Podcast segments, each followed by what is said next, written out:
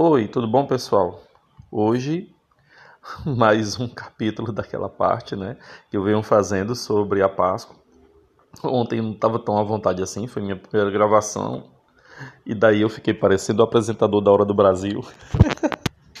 Mas é assim mesmo, a gente vai melhorando. Hoje, no calendário cristão, para a gente confrontar os calendários, é o dia 4 de abril de 2021. Já no calendário judaico, hoje é 22 do mês de Nissan, no ano 5781.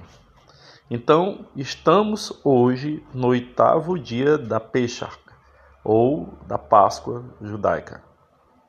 É a sétima manhã de Omer, né, que é a nossa preparação para chegar ao Shavuot. É, as leituras que eu aconselho vocês para hoje é do livro do Deuteronômio, capítulo 15 e versículos é, 19, e capítulo 16, versículo 17. Também do livro dos Números, capítulo 28 e versículos de 19 a 25. Dá uma lida aí. Pronto, já acabei essa parte. Agora vamos um pouquinho de história. Eu gosto de história, não sei se vocês gostam, né? E tomara que vocês aprendam a gostar de história, porque saber do passado é muito bom. É muito bom a gente saber do passado, porque aí a gente sabe quem é no presente e dá para projetar o futuro sem cometer os erros que a galera já cometeu. Eu acho que o estudo da história é como se fosse uma grande autoajuda. Uma autoajuda tanto pessoal quanto social. Então vamos a um pouquinho de história sobre esse dia. vamos falar sobre o ano de 1713. 1713, antes era comum. É, oito dias após o nascimento de Isaac, né, ou Isaac, é, isso no dia 15 de Nissan, ele foi circuncisado, tornando-se a primeira criança a entrar no pacto com Deus no oitavo dia após o seu nascimento. Então, o pacto ele é confirmado através da circuncisão dele. Daí esse costume começou desta data e foi daí por diante, né? E no ano de 1273 antes da era comum, é, começa o cerco a Jericó. Né? Após cruzar o Rio Jordão e entrar na terra de Canaã, é, os judeus queriam conquistar a terra de Jericó.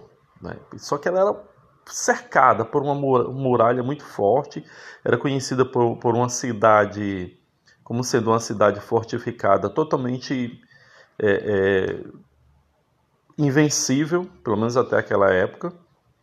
Então, eles seguiram, todos os judeus, as instruções de Yehoshua, que em português é Josué. Só como uma curiosidade, o nome de que vocês chamam Jesus, né, é Yeshu. O nome é Yeshua e o nome de Josué é Yehoshua. Então, seguindo as instruções de Josué, no dia 22 de Nissan, os israelitas cercaram toda a cidade de Jericó, marcharam ao redor das, muralhas dessa cidade, né, liderados assim pelos sacerdotes, pelos levitas, que carregavam a arca sagrada, que é, como é bem conhecido mundialmente, como a arca da aliança. Aí eles tocaram aquele chifre de carneiro que chamamos de chofar. Esse desempenho foi repetido durante sete dias. Repetido, repetido várias vezes. As pessoas de dentro da muralha não entendiam o que estava acontecendo, mas tinha um objetivo do lado de fora e Yehoshua estava seguindo é, aquilo que Deus ordenou ele fazer. E aí, no sétimo dia, os muros da cidade desabaram totalmente. E, e, essa data é relembrada até hoje. As pessoas ainda tocam o chifre de carneiro até hoje dentro das sinagogas. Algumas leis e costumes, né? É, Yaksor é recitado hoje após a leitura da Torá. Então, devido à santidade do Shabat, o acendimento das velas é, para o Sinchat da Torá deve ser feito após o anoitecer. Simplesmente para respeitar o Shabat, né, que não pode ter trabalhos, nem mesmo trabalhos criativos, nem nada. Mas é, isso aí é seguido riscamente em todas as sinagogas pelo mundo inteiro. Daí tem as refeições, a, refeição de Mashiach, né? No último dia de Pessa, que é o último dia da Páscoa, está particularmente associado com Mashiach e a futura redenção. Nisso, o que é Mashiach? É o Messias, né? que é conhecido na tradução mais ao pé da letra como o ungido. Então, nesse dia também se descreve a futura era prometida né, de paz universal e a perfeição divina é, vai estar presente no meio da gente. O, tem um rabino, né, que é o Rabi Israel Ba Shem Tov, instituiu o costume de participar numa refeição de Mashiach, né, na tarde do último dia de Pesach. Além do matzah, comida da refeição do Mashiach, né, os, temos rebs e Mashiach, acrescenta o costume de beber quatro copos de vinho.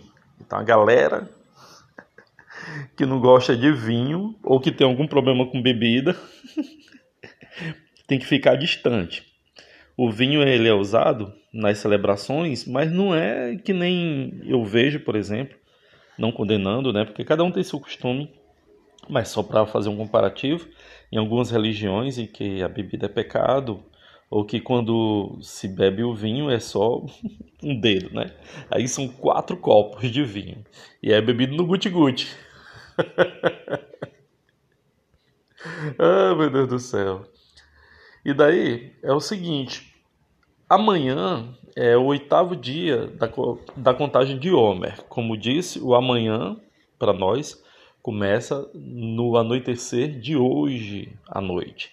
Daí a pessoa pergunta para mim, como já perguntaram, é, Walter, mas o anoitecer é a partir das 18 horas, não tem uma hora específica. De, depende de qual local do mundo você está. Por isso que geralmente nas sinagogas você se informa qual é o horário em que o dia onde a gente mora termina e começa o próximo dia, tá bom? Não é legal isso? O mais legal que eu acho é que mesmo estando em parte diferente do mundo, o judaísmo se une pela língua, né? pelo menos a língua escrita, o hebraico, e pelos costumes. Então, é uma nação até mesmo fora do país. Os que estão em Israel e os que estão na diáspora, né, que são aqueles que estão fora de Israel, têm os mesmos costumes com algumas diferenças locais. E aí, gostaram mais de hoje? Eu acho que hoje eu estou menos travado, estou melhor. Mas isso é uma opinião minha, quero a opinião de vocês, tá bom? Tudo de bom.